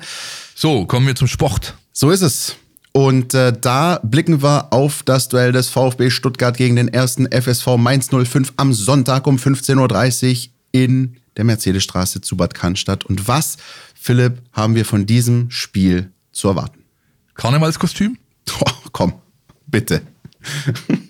Naja, möglicherweise. Ist doch jetzt gerade, ich bin nicht so in dem Thema, aber ist doch nicht gerade Ja, Faschingszeit? ist, ja, ja, ist gerade. Ja, ja. So. Der Karnevalsverein kommt nach Stuttgart. Das so, stimmt schon. und die haben doch immer so Kamelle. ein Sondertrikot, nicht? Die spielen doch immer so ein gepunktetes Ding da. Hauptsache, äh, die einen sind nicht rot und die anderen grün, weil äh, Ja, Rot-Grün-Schwäge. Ach, guck Ja. an. Ja, ja, nee, klar. Nee, also ich, ich, jetzt mal Spaß beiseite. Die werden natürlich kommen mit dem Messer zwischen den Zähnen. Ja, also Mainz steht mit dem Rücken zur Wand. Du spielst jetzt genau gegen solche Mannschaft, die äh, die Dinge auf den Platz bringen wird, die wir heute schon mehrfach angesprochen haben. Ja. Und zwar nicht nur einmal, sondern zweimal, nee, sogar dreimal. Köln und äh, Darmstadt next. Ja. Und ich möchte nochmal auf die Punkte raus, die ich heute auch schon angesprochen habe. Du hast zwei Hauptprobleme, wie du deine Gegentore fängst. Umschaltverhalten und Standards. So, und jetzt guck dir mal an, auf was Mannschaften wie Köln, Darmstadt und Mainz setzen. Setzen müssen, weil sie gar nicht anders können. Umschaltverhalten und Standards. So, du hast also entweder die Qualität, spielst diese Dinger runter und gehst mit 9-0 Punkten raus aus diesen Wochen. Oder du hast echt ein Thema. Und da bin ich gespannt, wie der VfB reagiert. Mainz ist eine Mannschaft, die von den drei genannten vielleicht noch die spielerischste ist von ihrer, von ihrem Ansatz her. Die auch. Typen drin hat, die das können, die jetzt mit Nadim Amiri einen geholt haben, der Fußball spielen kann. Den, ich für, Ja. den ich für gefährlich So, halte. Ja, der äh, Ex-Leverkusener. Ähm, aber auch ein paar andere Jungs äh, noch, ähm, also die haben natürlich auf dem Transfermarkt hingelangt, ist ja auch klar. Jessic Gangkam und so weiter, die müssen, die müssen natürlich was tun, weil sie nicht, sicher nicht sagen können, wir gehen hier sang- und klanglos runter. Ja? Und das haben sie getan. Jetzt bin ich gespannt, wie sie da äh, gegen den VfB antreten werden. Ich halte Mainz für gefährlich insoweit, als es auf mich wirkt, dass sie so einen Klickmoment brauchen. Ja. und, und das Ja, war das kann gut sein, ja. Mhm, Ja. Und, das, und das war bei Mainz schon in den vergangenen Jahren öfter den Fall, dass sie, dass sie ganz ähm, richtige schwarze Löcher hatten und teilweise Wochen schlimme Ergebnisse geholt haben. Die Leistung aber eigentlich ganz okay war. Die hatten jetzt in den vergangenen Wochen schon vor Weihnachten, aber auch jetzt die Spiele, die sie, die sie im neuen Jahr hatten, da war mit Sicherheit nicht immer eine Niederlage das verdiente Ergebnis. Ne? Die hätten auch, die, die kriegen ein ganz krummes Tor jetzt gegen Werder Bremen zuletzt und, und sind dann eigentlich die spielbestimmte Mannschaft. Sie haben Probleme, Tore zu erzielen. Sie schießen echt wenige Tore. Ähm, aber bei Mainz habe ich das Gefühl, dass wenn es einmal Klick macht, dann können die auch eine Serie starten, dann können die sich möglicherweise da unten auch ein bisschen entfernen. Also das ist zum Beispiel was, was ich bei, wie, wie du es gerade auch gesagt hast, das sehe ich eher bei Mainz als beispielsweise bei Darmstadt oder Köln. Ja, also da, da, da ist was, da, da, da lodert was und ich glaube, wenn einmal das richtige Knöpfchen gefunden wird, dann kann das funktionieren. Äh, interessant ist an der Stelle auch, müssen wir auch erwähnen, ihr hört diesen äh, Podcast jetzt Donnerstag, Freitag, Samstag, wann auch immer, dass die Mainz auch noch am Mittwochabend ein Nachholspiel haben, was eminent wichtig ist für sie, zu Hause gegen Union. Da müssen sie eigentlich gewinnen und dürfen auf keinen Fall verlieren, um da nicht den Anschluss zu verlieren. Ich glaube, dass auch von dem Spiel dann doch auch einiges abhängt, äh, in welcher Verfassung die am Sonntag nach Stuttgart kommen. Vielleicht macht's gegen Union schon Klick, vielleicht auch nicht. Ähm, äh, Übrigens auch eine, eine schöne, ganz kurz äh, reingrätschen, eine schöne, eine schöne äh, Frage. Äh, Mainz Union, Saarbrücken Gladbach, Elfenbeinküste Kongo. Sag mir, welches Spiel du schaust und ich sag, mir, ich sag dir, was für ein Typ du bist. Ja? Also das ist, Das stimmt, ja. das ist eine schöne, das ist wirklich schöne interessanter. für dein Tinder-Profil ist das eine schöne, eine schöne Einstiegsfrage. Ich gucke wahrscheinlich Iran gegen Katar. Das zweite Ah, Halbfinale vom Asien an. Guck an, ja. Siehst Ja, mal schauen. So einer also. So einer bist du. Ähm, aber es ist, ähm, ja, also wie gesagt, für die Mainzer eminent wichtig und ich glaube, dass davon schon auch abhängt, ich glaube, dass es für den VfB gar nicht so wichtig ist, aber für die Mainz ist es wichtig, in welcher Verfassung sie nach Stuttgart kommen. Und da sind wir schon beim Punkt, nämlich ähm, um den Bogen zum VfB zu spannen. Ich habe den Eindruck, Philipp, nach diesem äh, kleinen, äh, nach dieser Enttäuschung am, am, am Dienstagabend, eine kleine war es nicht, war schon eine größere Enttäuschung, aber ich habe den Eindruck, dass der VfB in der Lage ist, das ziemlich schnell in positive Energie umzumünzen. Ich, ich, ich hoffe, ich täusche mich nicht, aber ich habe das Gefühl, bis Sonntag sind die Jungs wieder so weit hergestellt, dass sie vielleicht auch mit ein bisschen Wut im Bauch auf den Platz gehen. Das äh, zum einen, äh, zum anderen, äh, Grundvoraussetzung dafür muss sein, nochmal, auch wenn ihr mich nicht mehr, äh, wenn ich euch langweile, ähm, annehmen, dieses Gallige, annehmen, dieses Mainz kommt hier mit dem Messer zwischen den Zähnen, dann ja. Und dann hast du halt den Faktor Seru, ähm, der Ja. da mittlerweile vom äh, Töpfchen runter sein müsste, nachdem man wieder ein paar Tage in Deutschland ist und die Magen-Darm-Probleme abgelegt haben äh, wird. Der hat natürlich auch äh, ein bisschen was beizutragen zu dieser Partie, hoffentlich was Positives. Ich könnte mir sogar vorstellen, dass der ein bisschen angefressen ist, weil er sich, glaube ich, was anderes vorgestellt hat mit Guinea da unten und das hat halt nicht geklappt. Vielleicht will er einfach ein bisschen was äh, abbauen in Form von Frust und da helfen am besten Tore. Also das wäre was, was natürlich der ganzen Gemengelage gut tun würde, Christian. Zumindest aus VfB-Sicht. Definitiv. Worauf sich der VfB noch so einzustellen hat, außer möglicherweise mit einem Gegner, der mit dem Messer zwischen den Zähnen nach Stuttgart kommt. das hat unser Felix zusammengestellt. Bitteschön. Er kann es nicht lassen. Der Mein VfB Gegnercheck. Unser Blick in die Datenbank. Nach dem Pokal ist vor dem Liga-Alltag. Ein Heimspiel gegen den Abstiegskandidaten aus Mainz steht an. Bisher gab es davon 16 Stück, 9 VfB-Siege, 3 Remis und 4 Mainz-Siege. Aus der aktuellen Tabelle gehen die Schwaben als glasklarer Favorit hervor. Platz 3 gegen Platz 17, 40 zu 11 gesammelte Punkte. In der Heimtabelle steht der VfB auf Platz 3, nur eine Niederlage und in neun Spielen insgesamt nur zweimal kein Sieg. Mainz ist 11. in der Auswärtstabelle durch 6 Remis in neun Spielen. Auswärts gab es aber noch keinen Sieg für den 05er. Insgesamt gab es in den 20 Spielen bisher nur ein Erfolgserlebnis für die Mainzer, das war Anfang November letzten Jahres. Einen anderen Blickwinkel bietet die Tabelle der Expected Points. Der FSV unterperformt mit Abstand am meisten in der Bundesliga. Nach Understat haben sie 14,03 Punkte weniger geholt, als zu erwarten war. Der nächste in der Rangfolge ist Darmstadt mit verhältnismäßig nur 5,4 Punkten weniger. Sie sind die größten Unterperformer bei den Gegentoren, bekommen also viel mehr als zu erwarten war. Beim Tore erzielen sind sie die zweitgrößten Unterperformer. Das alles zum Stand von Mittwochnachmittag, also bevor Mainz das wichtige Nachholheimspiel gegen Union Berlin absolviert hat. Vorletzter sind die 05 auch in der Chancenverwertung, der VfB auf Platz 4. Der VfB kassiert die viertwenigsten, Mainz die achtwenigsten Gegentore. Das ist also nicht das größte Problem des FSV. Der VfB trifft dazu am drittmeisten, Mainz allerdings geteilt am zweitwenigsten. Interessant könnte wieder die Anfangsphase werden. Mainz kassiert in den ersten 15 Minuten die geteilt meisten Gegentore in der Liga. Gegen Freiburg stach der VfB hier ja schon voll zu. In den Torschüssen ist es Platz 4 gegen Platz 14, in der Passquote Platz 3 gegen Platz 16 und im Ballbesitz 3 gegen 12. Viele Vorteile für den VfB also. In den insgesamt gewonnenen Zweikämpfen sind beide Mannschaften stark. Platz 3 gegen 4.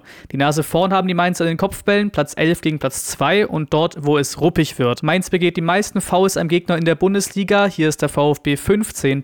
In den Karten sind die 05er geteilt Zweiter in der Liga. Der VfB ist sogar Letzter. In den Sprints und intensiven Läufen belegen beide Mittelfeldplätze. Überraschend ist allerdings die Laufdistanz. Hier sind die Schwaben Elfter, die Mainzer auf dem letzten Platz. Vielen Dank, der Digi aus der Datenbank. Ich äh, bin immer froh, wenn er äh, da so großartige Zahlen rauskramt, die durchaus interessant sind, die man gar nicht so sehr auf dem Schirm haben äh, kann einfach, wenn man sich nicht so eingehend damit beschäftigt, wie Felix das, Felix das immer tut. Finde ich immer prima. Und wir kommen, Christian, zu einer Kategorie, die besonders äh, im Fokus steht immer bei uns beiden, nämlich zu dem Spieler oder zu den Spielern, die es im Auge zu behalten gilt. Und ich weiß, glaube ich, ich weiß, wen du dir rausgesucht hast. Aber äh, mal sehen, vielleicht überrascht du mich. Ja, ich habe einen Spieler rausgesucht, der ähm, also so wieder, wieder mit der Herangehensweise, von dem ich glaube, dass er eigentlich was drauf hat, der aber durchaus auch Schwächen hat, in die der VfB reinstechen kann. Ähm, das ist Anthony Cassis, äh, der Franzose, hinten in der äh, Verteidigung der für mich eigentlich ein sehr solider Spieler ist, der aber immer wieder entscheidende Böcke hat äh, und die, die dafür sorgen, dass ähm, die Mainzer dann doch mit leeren Händen dastehen. Ähm, mal einen Elfmeter verursacht oder mal ein unglückliches Foul oder mal einen Ballverlust, äh, ein Fehlpass. Das ist ein Spieler, also wenn ich ähm, mir die Mainzer anschaue, ist das die Seite, das spielt meistens über links, ähm, eher, dann wäre das die Position, die ich, äh, die ich beackern würde, die ich bearbeiten würde. Ja, je öfter der Ball in seiner Nähe ist, desto höher ist die Wahrscheinlichkeit, dass, dass irgendwann mal da ein Türchen für den VfB aufgeht. Wie gesagt, ich halte ihn eigentlich für, für, für ganz gut, aber ich erinnere mich an ein Spiel, ähm, das war noch in der vergangenen Saison, Freitagabend, Mainz gegen Schalke. Ähm, äh, da ging es für die Schalker noch um alles. Und der hat echt ein echt solides Spiel gemacht. Der hat fast alles wegverteidigt, was es wegzuverteidigen ja. gibt. Und verursacht dann in der Nachspielzeit ein so dämliches Handspiel im eigenen Strafraum, äh, dass es, äh, nee, ein Foul war's, ein Foul war's, ähm, äh, dass es äh, ja dann einfach die gesamte Arbeit von 90 Minuten in die Tonne gekloppt hat. Da hat dann äh, Marius Bülter noch den Elfer reingemacht, den Auswärtssieg für die Schalker geholt und, und bei Schalke war noch ein bisschen Hoffnung da und die Mainzer äh, verließen mit hängenden Köpfen den Platz. Das ist so das erste Spiel, wo ich gemerkt habe, ah, der Kerl hat eigentlich was, aber äh, wie sagt man so schön, tritt oft äh, oder reißt das mit dem Arsch ein, was er sich vorher aufgebaut hat, ne, um es mal freundlich zu formulieren. Schauen wir mal, Anthony Cassi, wen hast du? Ich hätte gedacht, du hast, hättest Leandro Barrero äh, ähm, auf der Liste stehen, weil ah. der ist auch so in der Kategorie zu verorten, finde ich zumindest. Stimmt. Der hat auch oft so den spielentscheidenden Bock drin, kann aber auch Unterschiedsspieler sein. Ja. Ich habe mir einen genommen, der bisher noch keine großen Böcke, glaube ich, drin hatte, aber eben auch äh, auf dem Weg ist, Unterschiedsspieler sein zu können. Das ist Brian Gruda, junger 19-jähriger Kerl, ähm, zuletzt äh, in den letzten Wochen und Monaten aus Verzweiflung mal in die Startelf reingeschmissen worden und überragend performt. Erinnere mich da noch an diese geile Kiste oben in den Knick äh, vor ein paar Wochen ähm, von diesem Mainzer jungen ähm, ja, Außenbahnspieler, Mittelfeldspieler, aber kann auch hängende Spitze, glaube ich, oder ganz vorne.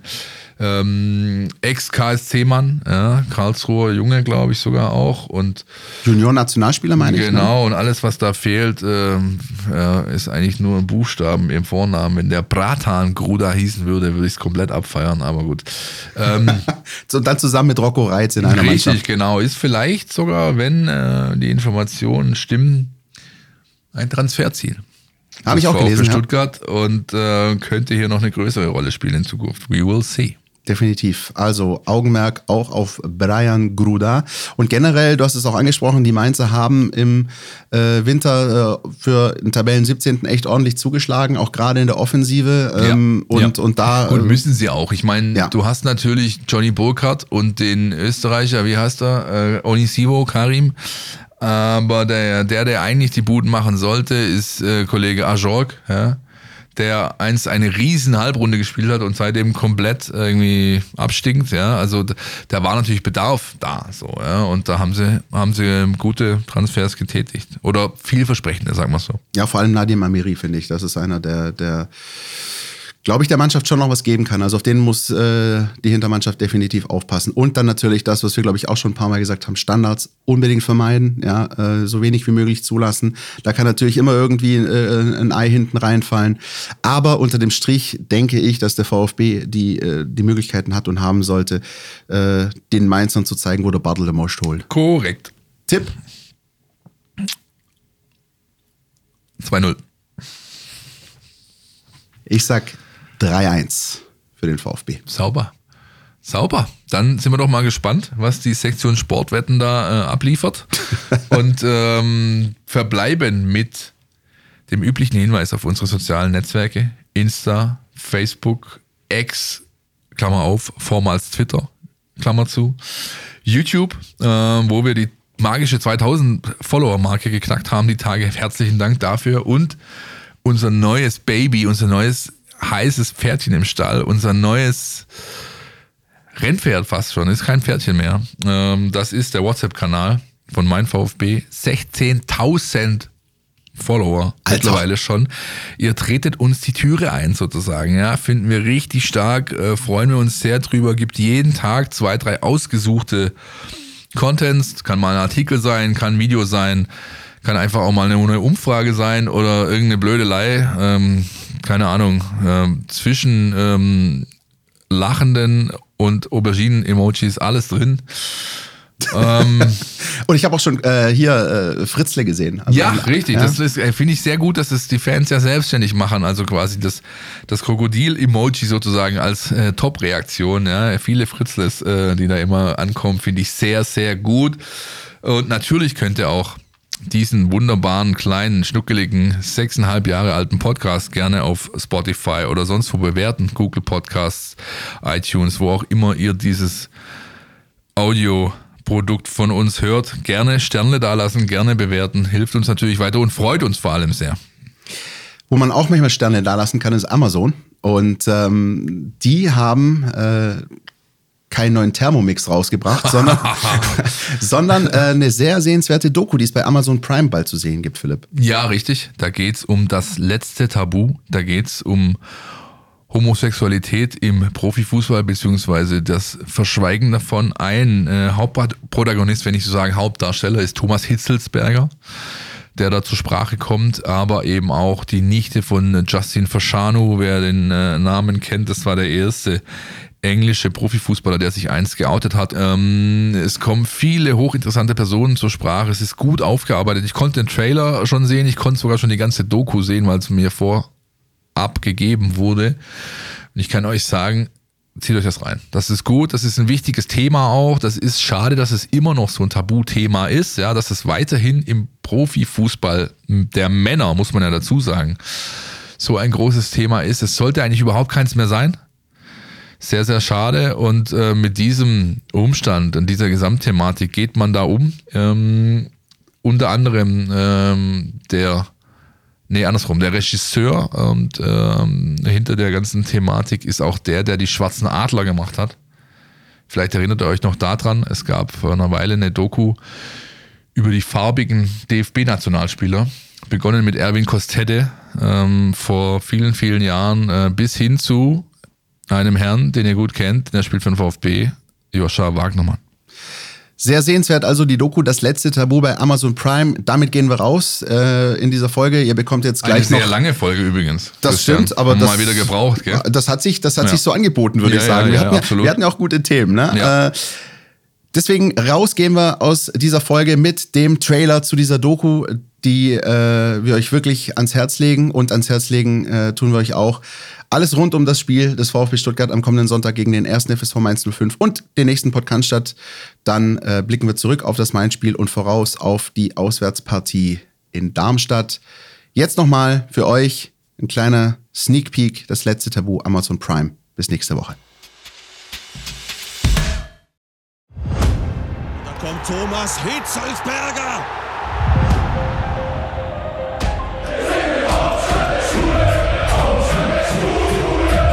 Schwule können doch nicht äh, Fußballer sein, das ist doch viel zu ruppig. Darum haben wir im Männerfußball psychologisch so ein Problem damit, weil es ein Tabu ist. Es ist eine Form der Andersartigkeit, wie sie eben nicht akzeptiert war. Ich glaube nicht, dass die Gesellschaft ein Problem mit Homosexuellen hat. Es ist der Fußball, nicht die Gesellschaft.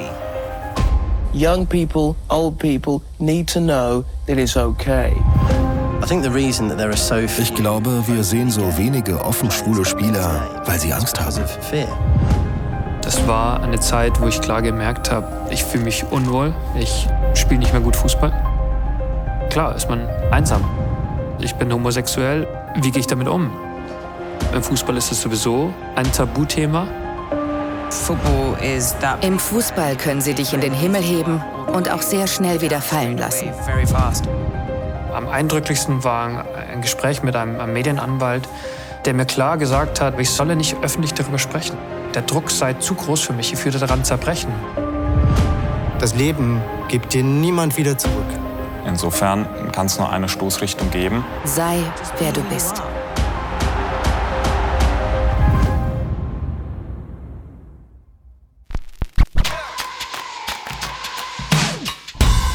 Podcast statt. Der Mein VfB Podcast von Stuttgarter Nachrichten und Stuttgarter Zeitung.